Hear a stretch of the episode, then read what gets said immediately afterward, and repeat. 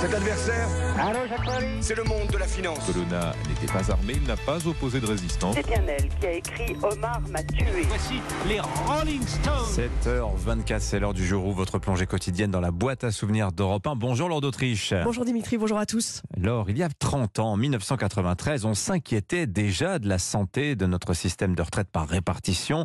Une première réforme est présentée cette année-là par Édouard Balladur. Oui, Édouard Balladur est arrivé comme Premier ministre au printemps 93. Il veut traiter l'affaire rapidement. Pour une retraite à taux plein, il faudra cotiser 40 ans au lieu de 37 ans et demi à l'époque et aller souvent au-delà des 60 ans. Édouard Balladur est sur Europe 1 en juin 93. Il est de mon devoir de laisser la France en meilleur état que nous ne l'avons trouvé.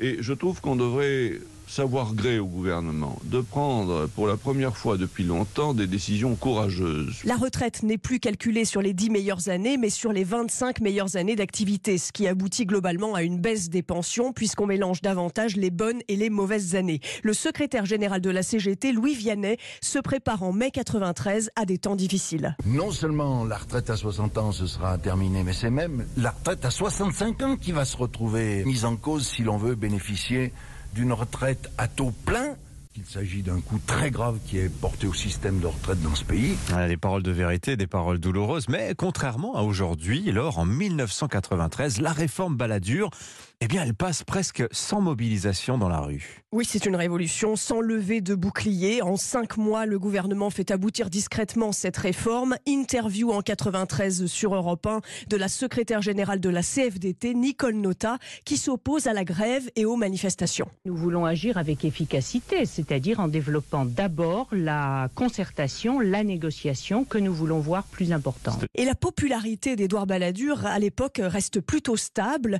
Le Premier ministre est au micro de Jean-Pierre Elkabbach sur Europe 1. Vous avez un secret parce que, à force de prendre des décisions impopulaires, vous êtes populaire. Comment on fait? Je ne sais pas, peut-être que les Français me créditent de ma sincérité et je suis le premier à prendre ces décisions impopulaires qu'au fond d'eux-mêmes ils savent bien nécessaires. Certains diront à l'époque qu'il n'y a pas eu de réaction massive des salariés dans la rue parce que les gens qui devaient partir à la retraite en 1995 et 2000 avaient souvent commencé à travailler tôt. Ils avaient déjà travaillé 40 ans et ils ne se sentaient pas concernés par la réforme. Ouais, merci beaucoup, Lord d'Autriche. Alors, euh, il se trouve qu'Emmanuel Macron a tenté l'argument de la sincérité. Eh oui, on va demander plus d'efforts aux Français, mais ça passe pas du tout aujourd'hui. Pourquoi? Eh bien, on en parlera avec à 8h15 l'invité politique d'Europe Matin. Ce matin, ce sera le vice-président exécutif des Républicains, Aurélien Pradier. Il sera invité de Sonia Mabrouk. Tiens, dans le débat sur les retraites, on entend beaucoup les opposants à la réforme, mais qu'en disent ceux qui y sont favorables? Europe 1 leur a tendu le micro. Vous allez les entendre dans le journal de 7h30 qui arrive dans moins de 3 minutes.